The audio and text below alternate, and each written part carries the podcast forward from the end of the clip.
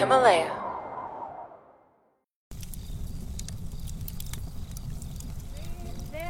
for a package of sunshine. 但说句实话，我自己作为做经济学的人，自己又是中国人的角度，你现在一个经济理论，如果把中国甩出去的话，你很难说你这个理论是一个具备解释力的理论。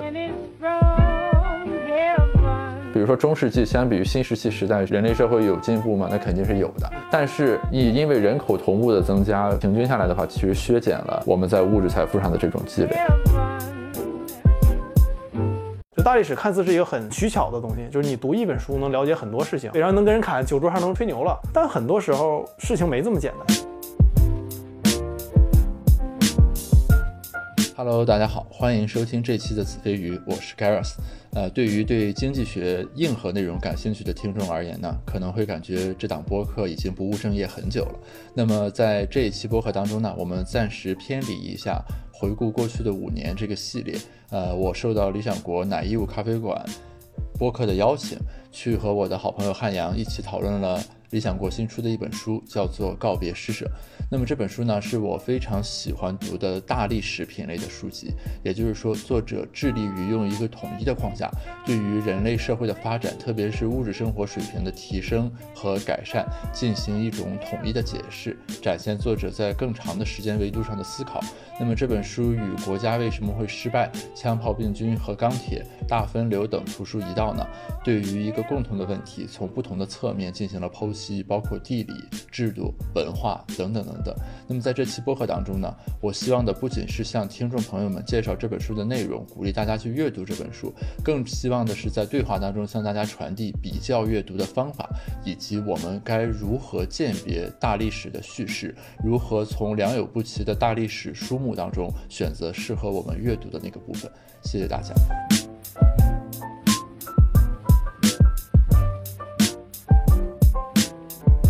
大家好，我叫王汉阳，我自己本身也是播客的主播，然后做两个播客，一个叫《社会人科技评论》，是科技类的，然后另外一个叫《怪物上志 Monster Log》，是泛人文类的。然后本身呢，我一直也是这个理想国的忠实用户，是读了很多理想国的书，跟理想国有很多金钱关系。后来发生了一些精神关系，就是非常喜欢理想国出的各种东西。我自己的主业呢是个创业者，我是做人工智能行业的。那我们今天其实跟大家要聊的一个话题，也是理想国在今年下半年出的一本书延伸开的一个经济学的选题。这本书叫《告别施舍》，那它也是一本大历史的书籍。我们都知道，近些年其实主打大历史的读物非常的多，从这个人类简史到这个大分流，这个枪炮、病菌与钢铁，你们两位肯定都涉猎或者读了很多大历史方面的书。那你们读完这本书之后，对比其他涉及这个经济叙述的大历史书籍，作者的观点有没有什么特别之处呢？我我觉得好汉刚才的这个导语介绍这本书介绍的很好，就是这本书呢，其实我会把它当做一个大历史系列读物中的一本。如果由我来说的话呢，有三本书应该和它放到一起来读，分别是《枪炮、病菌与钢铁》、阿西莫格鲁的《国家为什么会失败》，还有彭木兰的《大分流》。也就是说，这几本书的共同特点呢，就是他们希望在一个比较长的时间段里面去分析人类发展的历史，然后来回答一些比较宏大的命题，比如说人类的社会为什么会往前进步和发展，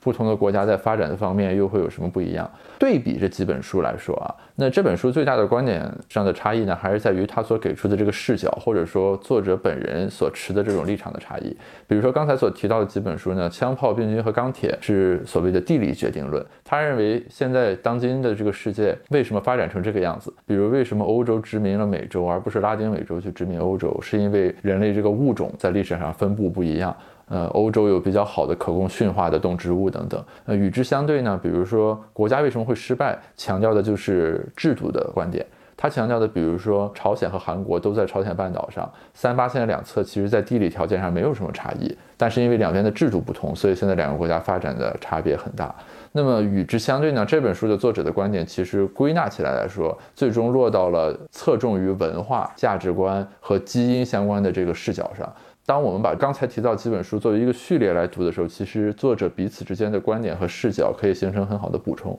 那从这个角度来说的话，呃，这本书的作者其实是提出了一个他自己解构人类大历史的一个视角，就是从文化、价值观和基因的角度，然后回答这本书三章分别提出的三个问题。就顺着光宇刚才的说，就是他说这几本书要一起读嘛。但《告别施舍》应该是这些书里的最后一本。《告别施舍》这本书特别有时候有一种你在读知乎回答的感觉，因为他在反驳其他几本书的论点。所以如果你对其他几本书的论点不太熟悉的话，你会看到他就是一部分他开头先会反驳上一本书写的东西。但如果你对上一本书不够了解，那可能你对这段看的是云里雾里的。就大历史这种写法本质上很符合正常人追求东西的一个逻辑，就是大家觉得说某个事情之所以它能成功，一定有一个其中内涵的脉络在这儿。我想知道为什么。就像我们创业嘛，就创业有时候说你一个公司有一个北极星指标。就是你一旦追求这个指标，才让你的公司真正变好。其他各种指标可能只是假的，你追求这个指标不一定能让你的公司变得更好。那大历史本身其实就是相当于是不同的作者在探讨不同的北极星指标，就是他们在思考说哪一个北极星指标实际上是对一个国家和一个民族来讲是最好的，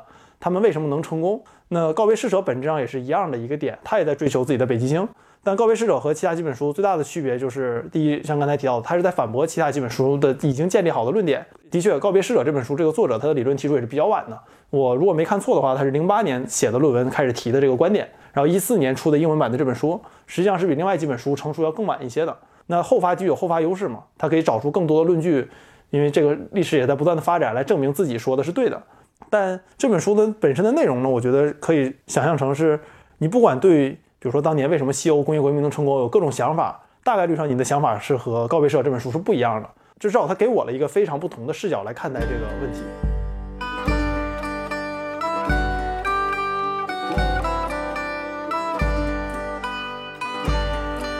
刚才两位其实讲的他都还挺含蓄的，就是他这个书序论其实就叫十五页说清世界经济史，你从这个名字就可以看出他这个野心和这种大历史叙述的这种特点。光宇，他就是你刚刚讲说他提出了三个核心的命题，因为绝大部分听众可能还没有看过这本书嘛。那告别施舍他怎么样以一个简史或者大历史的角度？给我们在十五页梳理了世界经济史，能不能在比如说五分钟之内讲一下大概他提出了哪几个观点，帮我们梳理这个世界经济史，然后我们再进行一些细部的有趣的讨论。其实这个书如果要说它的编排非常友好的。因为它分了三个大的部分，其实就是他要回答的三个核心的问题。三个大的部分呢，第一是马尔萨斯陷阱的这个部分，其实是全书花了最大的篇幅，应该是将近一半的页数来讨论。它其实在这个部分核心想向大家传达的信息，就是说人类的前工业化时代是一个相对停滞的时代，也就是说我们在前工业化时代的人们所过的生活，狩猎时期相比，其实没有什么实质上的本质的不同。虽然我们感觉上来说好像我们在进步，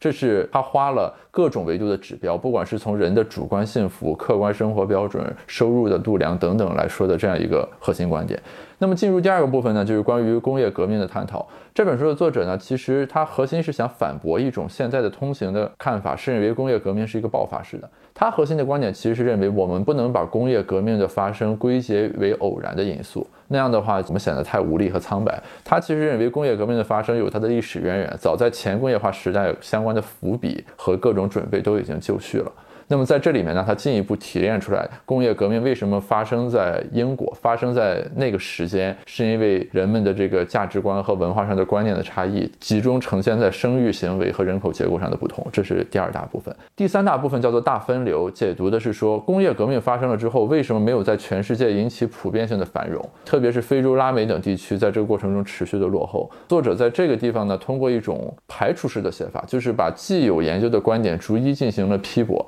最终得出他自己的观点，其实是认为各国劳动力素质的差异，集中驱动了当前世界国家发展水平的这个不同。整本书的架构其实是一个很清晰的三段论，而且他在序论里面把这三个问题提的也很清楚。从这个角度来说，这个作者写这本书的时候是非常读者友好性的一种写作。作者写这本书的时候，他非常希望读者能读懂这本书，就他不是站在一个高高在上的角度说，我给你讲这个事儿。而他是坐下来和你好好聊，说为什么我说的是对的。所以他这本书虽然用了很多公式，就大家看到很多公式的时候，下意识说不想看嘛。但实际上这本书本身，他还是会考虑你是怎么读的。比如他开头会有一个导论，先跟你说我要讲什么事儿，然后每章结尾呢还会给你一个总结，然后之后呢还不断的帮你复习之前讲的这些东西。比如说第几章说过，第几章说过。这个方面来看，这本书还是一本读者友好型的书。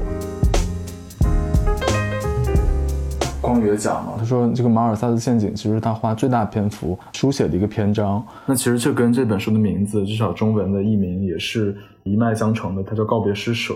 那怎么理解这个告别施舍和马尔萨斯陷阱之间的联系呢？这个我我先说一说我对马尔萨斯陷阱的理解，一会儿可以请汉阳做一下补充。就是马尔萨斯陷阱其实是说从直观上来说是一个很易于理解、非常友好的概念。它核心观点就是认为呢，就是说因为在技术进步比较缓慢的情况下，社会总体能承载的人口是有限的。在这种情况下，就是任何人口上的扩张都必须以战争、疾病等为机制，把人口再削减回原来那个水平，然后人们持续在一个低的发展水平里面去挣扎和生活。这就是所谓马尔萨斯陷阱的观点。其实描述的是说，在技术增长不快的情况下，人类社会总体来说相对比较停滞的一种状态。然而，这本书的作者在论述马尔萨斯陷阱的时候，其实他有一种更宏大的野心，是想把马尔萨斯陷阱的这个区间拉长。他其实一直是想强调的是说，即便我们和什么新石器时代的采集狩猎经济比，在工业革命之前，人类的这个生活，在整个这个历史区间里，都是一个大的马尔萨斯陷阱。而不仅仅是说，比如说一个较短的时间里面，呃，人们生活在一个比较悲惨的境地里面，就等于是他把马尔萨斯陷阱这个概念的应用时段直接推到了整个前工业化时代，从采集狩猎经济开始。那这个地方其实作者给自己施加了一个很大的挑战，因为这是一个某种意义上有些反直观或者与大家认知不相符的论述，对吧？那大家肯定认为说新石器时代和比如说中世纪的欧洲相比，你无论如何我们还是有一些改进的。那么作者花了大量的篇幅，其实就是从各个维度，比如说生育、收入、生活质量、主观感受、幸福水平等等各个角度，想来论证马尔萨斯陷阱在一个相当长的时间段里面笼罩着人类社会。刚看他导论的时候，他说他写三部分，但我看书最开始，我看前一半的感觉是这书是有三部分，我怎么一直在第一部分？但这本书的第一部分就是它的前一半本身上是我个人觉得这本书写的最好的部分，就这部分的论点是最扎实的。你如果跟着作者的论断走，你会发现这个最符合他的论断，他每一个东西都给了你一个论据和一个合理的论点，告诉你的推导过程。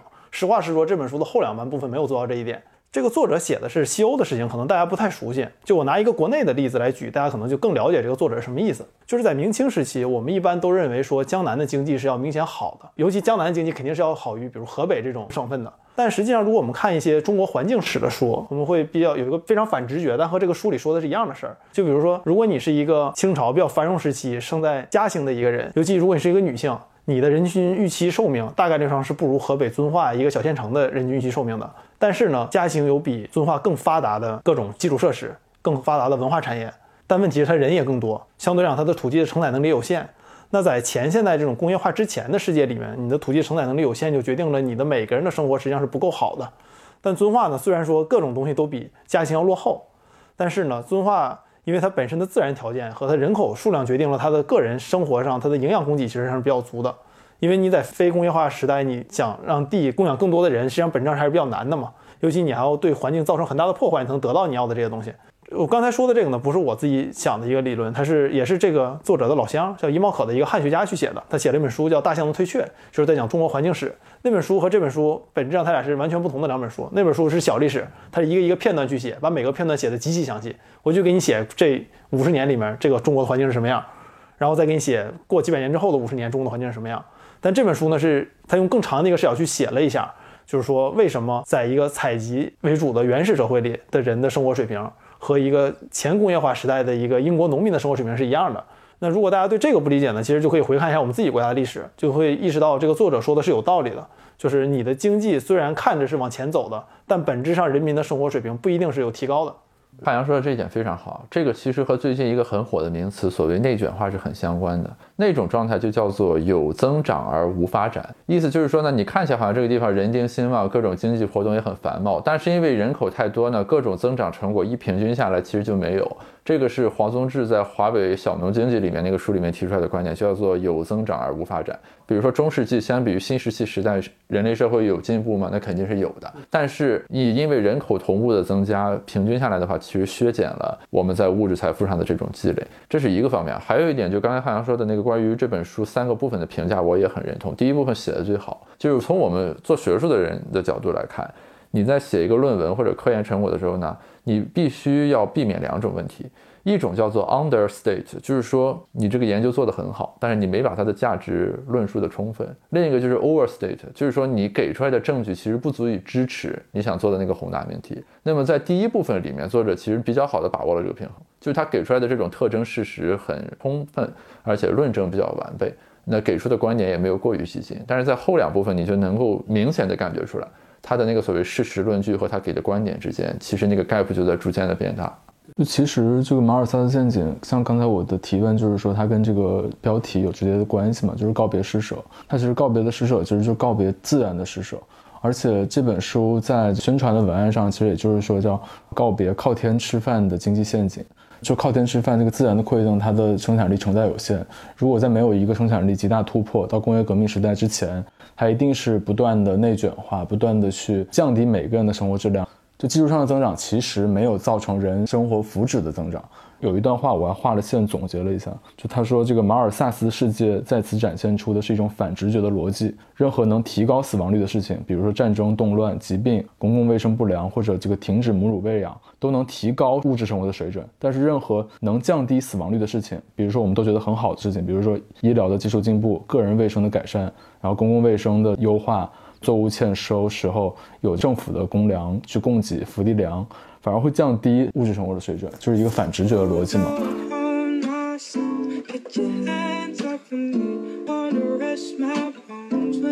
然后其实看到这里头，我想到一个我之前看过的书，是那个郑也夫的《文明是副产品》，他在论证这个人从采集社会、狩猎社会到这个农业社会的时候，他有一个特别有意思的说法，他说人其实是被小麦给驯服了。并不是人驯服了小麦，就是人驯服小麦，发现小麦的过程中，他也被小麦给驯服了。他也在比较，他说，其实你从闲暇时间或者工作时长上而言，农业社会的人远远比采集狩猎时代的人悲惨。所以这个某种程度上，它也是一个马尔萨斯的世界嘛。那个时候，因为你生产力其实没有极大提高，你只是被限制在了土地上，然后你又能生的更多了，那你其实每个人的平均的福祉又降低了。其实这就是我觉得对于普通读者而言，或者经济学领域之外的听众最冲击的，也是最真实的一个情况。然后你也可以通过这个马尔萨斯陷阱去理解很多你身边的事情，包括刚刚结束的秋招季的这种疯狂的内卷、疯狂的竞争，这也是一个角度吧。就它可以变成一种经济学的哲学，理解我们的生活。我觉得其实一句简单的话来形容这个事儿，就你可以把它理解成，比如说一个省，就算所有人的高考都是七百四十九分，也改变不了清华北大一年在这个省可能只招十几个人的事实。对对。但每个人的难度都变高了。对对。但我对这个告别施舍的理解，其实和你说的可能不太一样。我觉得分两点来说，就第一点是，就刚才提到马尔萨斯这个事儿嘛，就这个回到咱们自己的这个例子上，就是咱们一直说中国是个治水的国家嘛，中国历朝历代的政府主要一大任务就是治水。但实际上，本身治水只是最开始会对你的幸福生活是有影响的。但你越往后也来看的话，你为了把这个水继续治住，你花的力气是更大的。其实本质上对你的生活水平有没有特别大的提升，这个是是存疑的，很有可能是负面的影响。这个就和这个作者写的其实是一个事儿。但是我对他这个告别施舍的理解，其实不是在于离开靠天吃饭，离开靠天吃饭这个事儿太政治正确了。这本书最后最核心的那个论点是，如果一个穷国想变成富国，是不能靠。这个富国给他经济转移和这些帮助他变成富国的，你必须要靠自己才能变成一个富国。但是我不太同意这个作者给的各种手段，就是他完全无视了就过去四五十年里头很多穷国变成富国的这个例子。就是如果按照这本书的论据的话，中国是完全不可能成功的。所以他有很明显的欧洲中心论的论调，是这样。在叙述世界经济史的时候，咱先不说它是不是欧洲中心论，咱们先就它的这个论点来说。他这个一个论点是说，就是为什么英国能起来？英国的阶级的流动概率实际上是大于东亚的国家的。但英国这个流动呢是向下流动，就是有钱人生了很多孩子，这些孩子不断的往下走。他中文版翻译时候没这么写，但我看了看英文版，他那个大概的意思就是说，就是带着有钱人的这些拼搏啊、努力的基因和这些文化到了底层，然后这样经过了几百年的时间呢，整个英国的社会都变得富有创造力，并且变得特别拼搏、特别进取，能把这个事儿做成。这是为什么他说工业革命不是一蹴而就的，是逐渐的原因，就是因为你需要让这个阶级滑落的足够久，才能让这个整个全英国都变得有一样的这种水准。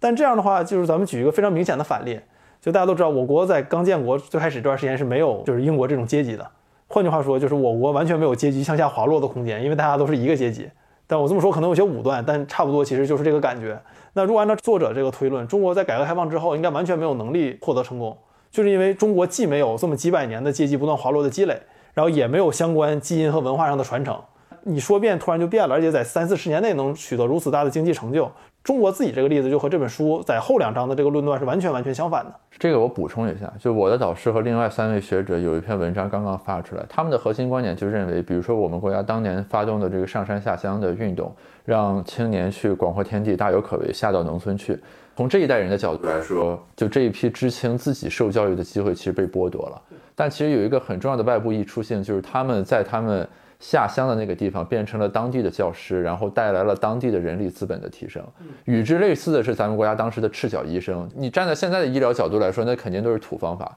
但他其实对于疾病的消除等等，其实做出了很大的贡献。所以说，你从这个地方就可以看出来的，就是说，所谓这种人力资本的积累，或者所谓这个文明这种知识在人口中的广布。除了像英国那种所谓的上级社会往下流动之外，你完全也可以通过组织动员的方式，或者各种其他的这种架构来实现。所以说，至少这个地方，他想论证成是一个排他性的渠道，其实是很强的论证义务，而且也很难去实现。而且最主要的是，这个事儿跟基因肯定是没什么关系的。是的。刚才我们其实已经讨论，已经进入了这个书的第二个主体的部分，就是讨论啊为什么英国会发生工业革命，然后工业革命的增长，工业革命这种对现代世界的极大的促进作用，甚至是直接的，就是始作俑者的这个作用，那是怎么样发生的？也是他讨论第二个宏大的大历史的命题。因为我知道光宇是研究制度经济学的，这个作者其实他更多是从文化和观念上的角度去解释经济，解释经济历史。你能不能给大家科普一下制度经济学和这个作者？对工业革命的解释有什么出入？包括你自己的观点是什么？这个承接汉阳在之前说的，就这个作者是大历史这个书系里面出书比较晚的一位作者，所以他在有的地方的行文呢，其实是一种驳论式的。就所以说，如果你没有读过之前的那些书呢，你会感觉好像是无的放矢，就是作者为什么突然间要说这么一句话？但是我自己作为部分研究制度经济学的学者而言呢，就是它这里面很多观点其实是呃对现有的这个理论进行了这个很深刻的批判。比如说，他其实是认为制度是一个相对而言早就准备好的变量，而不是说在工业革命前后，英国突然进行了一轮制度建设，就把这个制度给改良起来了。那么我们现在所谓的制度，比如说对产权的保护等等这些东西，其实在英国是长久以来已经存在的治理的传统，只是说在工业革命期间，这个传统得到了一种更好的发挥和呈现。这个观点，我认为是有内在合理性的，并且作者其实也提供了证据，比如说早在哪年，呃，英国就已经有了什么什么制度。但是我这里想补充的一点是什么呢？就是这本书的作者为了排除一些替代性的假说，其实在有的时候他的这个对一些名词和概念的切割是有一点支离破碎的。我举个例子啊，比如说他在这里面其实是把制度和技术作为并列的要素，但其实这两个要素本身是有内在的关系的，比如说。他说英国很早就有了市场，那 OK。但是我们说技术的进步本身是可以改变市场的形态的。比如说咱们如果在一九八零年的时候说市场，大家第一反应是菜市场，对吧？就是我去市场买菜。但我们今天说市场，大家就会反应过来天猫也是市场，等等等等。所以说，一个制度的雏形在很早的阶段就具备，并不意味着它在后来的这个发展和变革中就不重要，因为它自己的这个形态是可以发生变化的。而在经济学我们的视野看来，你如果想把这个机制说清楚，其实是很难的。你如何论述是技术本身带来的影响，还是技术促进了制度的变革，制度产生了影响？那么就这个方面来说，作者的论述其实没有那么完备。因为这个就顺着你那个逻辑，其实就是这个作者的观点中，制度是已经定好的，在这个事情没有影响。技术呢，在他这个论证中影响也不大。但这面唯一变的呢，就是人。但问题是，技术和制度恰恰是人定的。就是他认为这前两者是不变的，只有人是变的，但这个就明显很割裂嘛，因为你不太可能存在一个世界，这个世界里面只有人是在不断变的，人的阶级在不断动，但这个制度完全不随着人去变化，技术也不随着人去变化，这个明显是我个人觉得说他是为了论证自己的这个观点是对的，所以他做了大量的切割，但很多时候他把一些有必要保留的东西给切出去了，所以你读的时候会感觉，哎，他怎么进到这一步了？有的时候我会来回翻这个书。就是在看我是不是漏看了什么，就是感觉他有些论据和这个论点之间跳的有点大。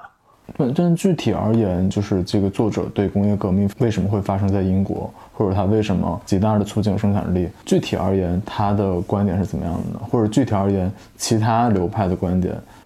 这个作者认为呢，绝大部分人觉得说工业革命是一蹴而就的，或者说它是个突然的事情，就发生在英国了，然后大家都想知道这个原因是什么。然后他觉得你找这个原因就找错了，因为你的这个根儿就错了。因为工业革命从来就不是突然发生的，它是经过了几百年的积累。然后呢，而且他觉得说大家把工业革命那个“工业”这两个字看得特别重也是错的，就是他用了一些手段和一些数据来论证工业这个事情其实影响不大，绝大部分做工业的人也没挣着钱，这个本质上的还是和人有关。这个时候呢，他的论点就出来了，就说那为什么英国我又反驳了说它是突然出现的，然后又说了这个东西没挣着钱，那为什么还在英国会有工业革命这个事儿发生呢？那就和之前几百年有关。就是之前几百年里面，因为生育率的原因，导致英国的这些有钱的人，或者说他的中上层阶级，会不断的滑落往下。为什么英国的中上层阶级整个阶层系统是一个稳定的、稳固的，然后它又会往下滑落？这个可以解释一下。比如因为说它财产制度，然后长久的政治制度稳定。阶级在他这个作者的论述中是不稳定的，所以才会滑落所以才会滑落。就比如举个例子，就是你一般来讲你会觉得住城里的人是更有钱的，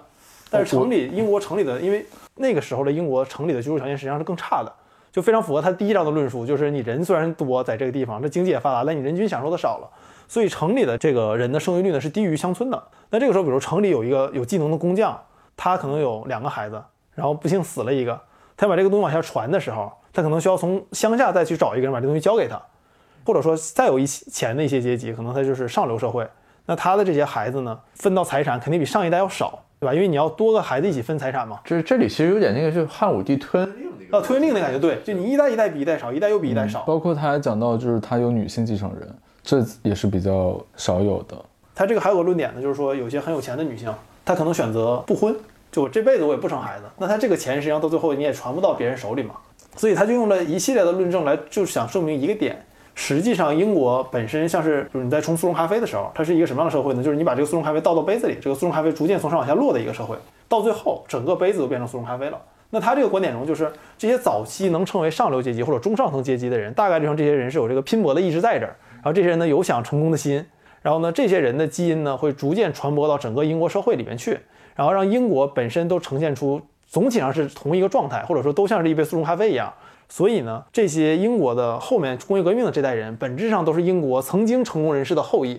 因为你不成功的人，你也没法把自己的这个基因传下来嘛。那所以到了一八零零年左右的时候，英国具备了一个潜力，是东亚国家没有的。就是说，英国虽然人少，但这个社会上的绝大部分人呢，本质上都是成功者的后裔，他们有成功者的基因和这些思维和这些教育。之后，所以我们的制度和技术才能诞生工业革命。这是我对这个作者的理解。我我其实好久没读过这么肆无忌惮的社会达尔文主义的书了。对 是，这是为什么我开头提到说，不管你有什么想法，你绝对和这个作者的想法是不一样的。这里我补充一点，就是它其中提供的一个特征事实和论据其实很有意思。因为在咱们国家，之前我在不同的书里面其实会看到两个东西，一个是说就是越穷越生，越生越穷，对吧？这是当时计划生育的原因，意思就是说穷人喜欢生孩子，生的多了就穷。另一个呢，就是如果咱看财政史的研究，他们会强调，比如说什么明朝、清朝这些朝代，财政负担很大的一部分是因为那个皇亲贵族对他不停的繁衍后代，然后这部分人又不贡献生产力，所以就是我之前其实一直很好奇，就是说单纯从生育这个角度来说，这两茬人到底是怎么样一个状态？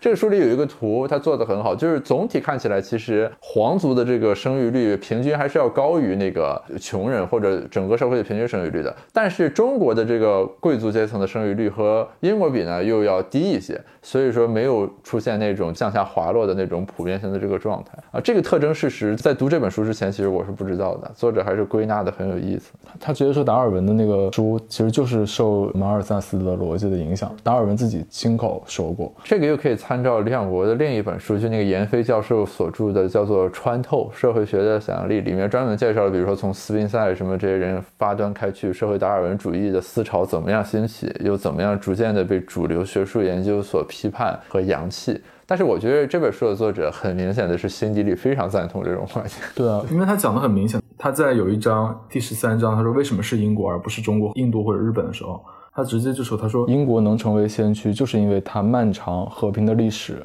甚至更早以前这个漫长的和平历史，导致它制度稳定，包括私有财产的保护，才提供了一个环境，让他们中产阶级安全，让他们中产阶级的文化能够稳定的通过生物机制传播到社会的各个角落。对这本书就是翻译的时候没那么翻译，就你如果看美国亚马逊所有的评价里，基本上都会提到基因这个词，就只不过中文版里把那个词弱化了，我不知道是不是翻译就特意为了这书不这么设答，把那个词给删去了，还是改了词。但这本书，如果你是一个西方读者，你读这本书的时候，其实本质上就是在读一本偏向社会达尔文主义的一个一个论述，你会对基因啊各种东西有看法的，在这本书里面。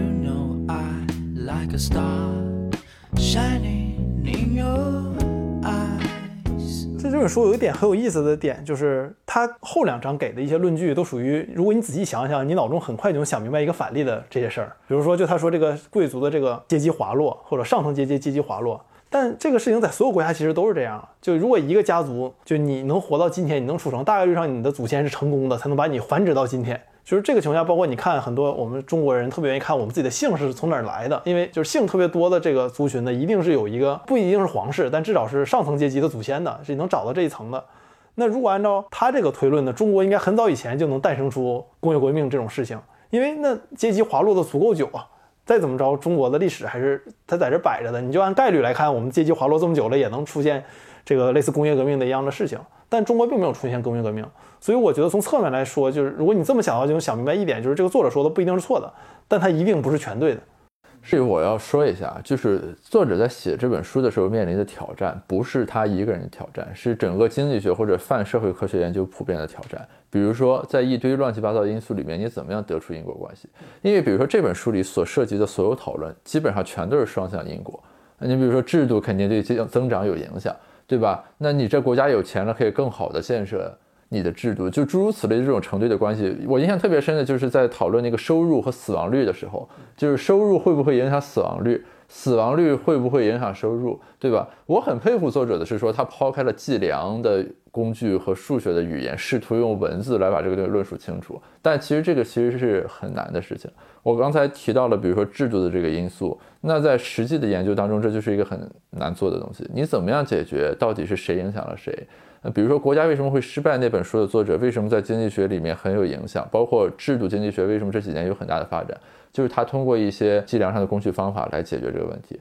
他用的是当时殖民地刚刚兴起的时候，当地的这个死亡率来看这个事情。他的基本的观点就是说，如果这个地方死亡率高，就是疾病特别严重，不适宜人生存，穷山恶水，那么殖民者就倾向于用一种掠夺的方式来经营殖民地，就是我把矿挖了就走。但是如果这个地方适合生存的话，它就会采用包容性的制度，就是我人会定居下来。于是他用很久很久之前当地的这个疾病死亡情况作为制度的一种工具变量，然后来识别这个因果关系。啊，那是二零零一年发的论文，现在成了制度经济学领域最高引用率的文章之一。呃，我自己作为做这方面研究的人啊，就是作者。本身，比如说他在论述工业革命兴起的时候，他其实对制度变量是持一个某种意义上的否定态度，就认为这个没有那么大的变化。其实也是他在讨论的过程中做了一些简化。我们就拿中国举个例子，对吧？我们这建国七十多年以来，你很显然前面三十年和后面四十年的这个制度是有一个这种转变的。如果你完全忽略制度的变化来谈发展的话，其实跟我们最近的这些年的这种经验性的认知是不相符的。其实是。因为刚刚通过光宇的这个分享啊，社会世界其实是非常复杂的，它有各种各样的变量，就很难有因果关系，可能只有相关关系。我们读这本书也好，或者读所有社科书籍也好，呃，我们今天分享给大家一个启示，就是永远要批判性的看待，然后包括也是对你独立性思考的一个训练。你接受人家的输出和观点，他的立论你怎么去想？他的立论有什么不足的地方？我之前上学老师就讲，就是 social world 就跟自然世界不一样，它是一个特别复杂的事情，它有多重的现实。多重现实依靠你选取不同的变量，你可以去解释它，但你解释永远只是相关性的解释，不是因果的解释，没有线性的。其实社会世界里，我觉得不存在线性的东西。但我这个说法可能有有点挑战社会科学很支持定量派那那一批人。就是社会科学里面的定量派其实是这种观点的坚定的拥护者。就我自己也是做实证研究、做定量分析的。就是我在做任何分析的时候，其实我心里很明确的知道这个事情有一千个面向，你只能捕捉到的是其中的一个侧面。但是刚才我们提到的那一堆。书这些大历史的这个书的写作者在写这个书的时候，不管是出于他对自己这些年来科研观点的坚持，还是出于这个书本身面向读者的考虑，他不得不在论证的时候试图去论证我这个面向是最重要的面向，或者是影响最大的面向。你看这些书其实很有意思，就基本上任何一个作者都要把这所有的这些渠道讨论一遍，然后说我这个书里讨论的这个渠道是最重要的渠道。那么在比较阅读的时候，其实是读这个书的一个很重要的乐趣之所在，就是其实大家所掌握的。资料和既有的研究成果是公共的，对吧？没有什么说就这数我这儿有，你那儿没有。那在这样一种情况下，大家怎么样基于共同的资料和科研基础，建立自己所想构造的那个叙事啊，是很有意思的一个东西。因为我们刚刚已经讲了它两个方面了嘛，除了它给我们花了很大篇幅讲马尔萨斯陷阱，讲人的经济世界如何告别施舍，摆脱前工业时代、前现代时代的那个生产特征，那也讲了这个工业革命为什么会发生在英国，然后它从文化上、人口素质上、中产阶级的滑落上和那个英国的长久的制度稳定上，通过这些文化的因素去给我们解释。那我们现在进入第三个也是最后一个话题，它其实讲到了大分流，包括在工业革命那里有一个没有讨论。就是说，他讲到了创新的作用，然后他对创新如何促进经济增长、促进生产力的提高，或者促进人民福祉的提高，或者个人的福祉的提高，也提出了一些跟他这一贯的这个反常识的一些想法。这一点，两位嘉宾是不是也可以跟我们讲一下？然后汉阳也可以跟我们从这个你自己创业的角度，最新的这个互联网的创新、人工智能的创新的角度讲一讲你的理解。然后我自己是创业的。所以也是做新技术的。如果说我要早生，就是二百年，有可能我就是那书里的反面人物之一。就这本书的观点是非常反直觉的，就是他认为英国工业革命和创新或者技术的提升本质上关系不大。就他的论据呢是说，就如果你看英国工业革命最重要的两个领域，一个是纺织工业，一个是铁路，就会发现这两个工业里的创新者本质上都没挣着什么钱。大概率上可能最后活得也不是特别顺，所以呢，他觉得说推动人们创新的呢，肯定不是挣钱这个因素，就是这些人是挣不着钱的，所以呢，你不能认为想挣钱这个因素是推动了创新的这个原因。当然，他最终又归到了他那个理论里嘛，这是跟你的这个传承和你的基因有关。但这个事情实际上在我看来啊，就我作为我的实际经验，我只能用我的个人个例来说，我觉得是绝对错的。就第一点就是，就我们拿今天来举例，就是你会发现大部分创业公司本身就是不挣钱的，就是创新和创业成功从来在历史上就不是同一件事儿。一个人有创造和他能把创造变成钱，或者我们说要把这个东西货币化，从来就不是同一件事情。第二点呢，就是这个作者呢在写这个事情的时候，他过于看重了整个国家的这个基因和或者说这个国家传承的这个作用，但他忽略了这个相对来讲个人的不同，就是历史的进程他看着比较多，但他忽略了很多个人的努力。那我觉得，我们如果顺着这个作者的思路，通过文化和观念去解释经济的变革，解释经济的历史和发展的话，中国现在最大的经济创新，世界瞩目的其实就是互联网的创新嘛，某种程度上，对吧？你们觉得，如果从中国这种北京啊，或者中国南方城市这种蓬勃的互联网创新，如果用这个作者的观点去解释它跟中国人的特点、中国人的性格，你们觉得有关系吗？不是这个，是我读这个书的一个困惑，就是我感觉作者在写这本书的时候，并没有很把中国作为一个值得被解释的标的来解释。但说句实话，我自己作为做经济学的人，自己又是中国人的角度，你现在一个经济理论，如果把中国作为 outlier 甩出去的话。你很难说你这个理论是一个具备解释力的理论，所以说刚才这个问题其实是一个很好的问题，我觉得对这个书的内容是构成实质上的挑战的，就是它关于很多创新效率等等这个分析，在中国现在这个情景下并不是那么的适用。你包括他对于劳动力素质的探讨，对吧？他认为大分流之所以会发生，劳动力素质和资本耦合的过程里面，因为劳动力素质不一样，所以说同样的这个技术传到世界会带来不同的结果。那你怎么解释中国的落后？和中国的再兴起，对吧？难道就是中国人的这个劳动力素质在不停的抖动吗？这个其实你就很难成立。这个作者其实在最后一章，他是两个观点嘛。第一个就是劳动力素质，第二个事情就是这个素质带来的效率。这个作者在最后一章，虽然我我们先批判了他，但我觉得他有一个观点提的还是挺有意思的，就是他认为大分流的一大原因是因为各国生产效率的不同。就这个其实是我们今天不管是政府还是我们自己也会提的一个点，就是说同样的一个技术，你在不同人手里用的效率的确是不同的。比如说，很多时候我们说美国的互联网公司，它的市值比中国互联网公司高，就是有一派程序员的理论，他认为是因为美国本身的效率会比国内要高。比如同样一个功能，可能中国的程序员用的要比美国的多，这是管理上的原因，也有可能是就是工具上的原因。中国的公司的确不太愿意用工具，好多时候愿意重复造轮子，就一个事儿你自己再重新造一遍，不用现成的东西。那所以呢，如果这么来看的话，这个作者在这个点的角度，我觉得还是有道理的，就是说效率是造成分流的一个原因。同样的一个技术，在不同人手里的效率是不同的。但是呢，这个事儿又回到了刚才光宇说那个点，就是按照这个作者的逻辑，那这个效率发挥功能也应该是发挥在美国和欧洲，不会发挥在中国。刚才你提到的互联网创新什么的，其实我觉得本质上中国今天是一个追求效率的国家，就我们的一切创新都是围绕效率提高来创新的。比如说今日头条，今日头条对于传统新闻 app 它这个效率的提升，我只推你喜欢你想看的，而不是传统中门户这样所有东西都有。那淘宝本身电商是对线下的这个效率的革新，就是你归根结底到一切，你到今天中国的各种创业和创新，绝大部分成功的创业和创新都是提升了效率。我和光宇有个共同认识的投资人，他有个理论，就是只有两种东西值得投资。第一个是效率提升两倍以上，或者说成本节省两倍以内。就是说一个东西，要不然你让它快两倍，要不然让它便宜两倍，